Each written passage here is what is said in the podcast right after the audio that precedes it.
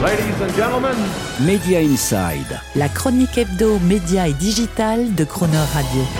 Terence Derieux. Ce n'est ni le mariage de la carpe et du lapin, ni une blague, et pourtant Carrefour vient tout juste d'annoncer qu'il s'associe avec Netflix. Avec le service Carrefour Plus, vous avez droit à Netflix et des produits dérivés emblématiques de la plateforme américaine, en plus de 10% de réduction sur 6000 produits du quotidien et de la gratuité de livraison à domicile des 60 euros d'achat. Le tout pour seulement 5,99€ par mois et sans engagement. Au-delà d'une tentative pour le distributeur national de répondre à l'offre intégrée d'Amazon avec Prime Livraison plus Prime Vidéo, le partenariat Carrefour-Netflix est en fait révélateur de ce nouveau mouvement dans la guerre du streaming qui fait rage au niveau mondial et qui conduit les acteurs à construire des abonnements hybrides, sorte de pack ou bundle comme on dit dans le jargon du secteur, dans lesquels l'offre audiovisuelle cohabite avec un ou plusieurs services complémentaires qui n'ont rien à voir entre eux. À l'image de Carrefour avec Netflix, on peut ainsi citer aux États-Unis le bundle NBC Universal avec le service de livraison de produits alimentaires Instacart,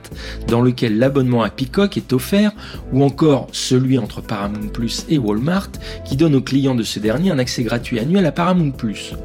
genre de bundle, l'abonnement Paramount Plus, offert aux clients premium Sky Miles de Delta Airlines ou de Latam Airlines, ou encore l'abonnement Disney Plus, inclus dans les passes d'accès au parc Disneyland. Dernier style de bundle, enfin, ceux de plus en plus proposés par les opérateurs télécoms américains, qui offrent dans leur forfait de téléphonie mobile, comme T-Mobile, un abonnement gratuit à Disney ou à Netflix, ou comme Verizon, l'accès gratuit conjoint à Max, le service Warner Bros. Discovery, plus Netflix ou qui intègre un abonnement gratuit dans l'abonnement au câble, comme Charter le fait pour ses abonnés Internet Spectrum TV.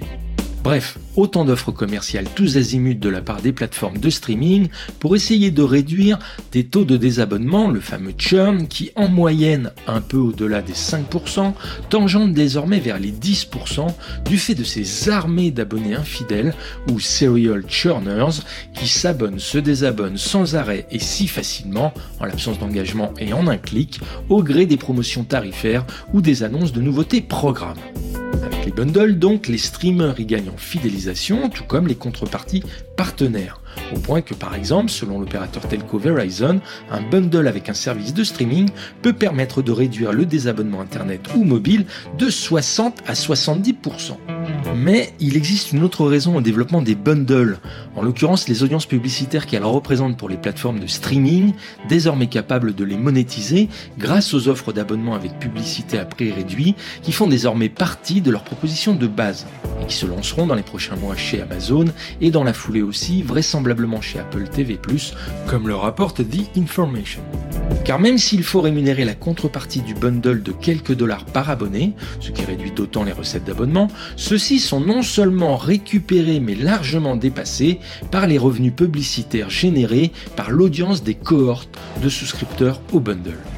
La pub devient ainsi désormais le nouvel Eldorado du streaming, avec un taux de churn qui explose, des coûts de contenu impossibles à compresser, c'est par le business de l'audience et donc de la data que les streamers espèrent être définitivement ou durablement pour ce qui concerne Netflix profitables. Et pour cela, comme on l'a vu, le bundle, en ouvrant l'accès à de larges portefeuilles préexistants de clientèle, de la grande distribution, de compagnies aériennes, de telco, etc., est le cheval de Troie idéal au point que d'ici 2028, selon le cabinet Alix Partners, au moins 25% et probablement 50% aux États-Unis des abonnements au streaming se feront via des bundles. Retenez donc bien ce mot-là, le bundle ou l'acte 2 de la guerre du streaming. Media Inside. Terence Derieux, tous les mercredis à 7h45 et 19h45 et à tout moment en podcast. Cronerradio.fr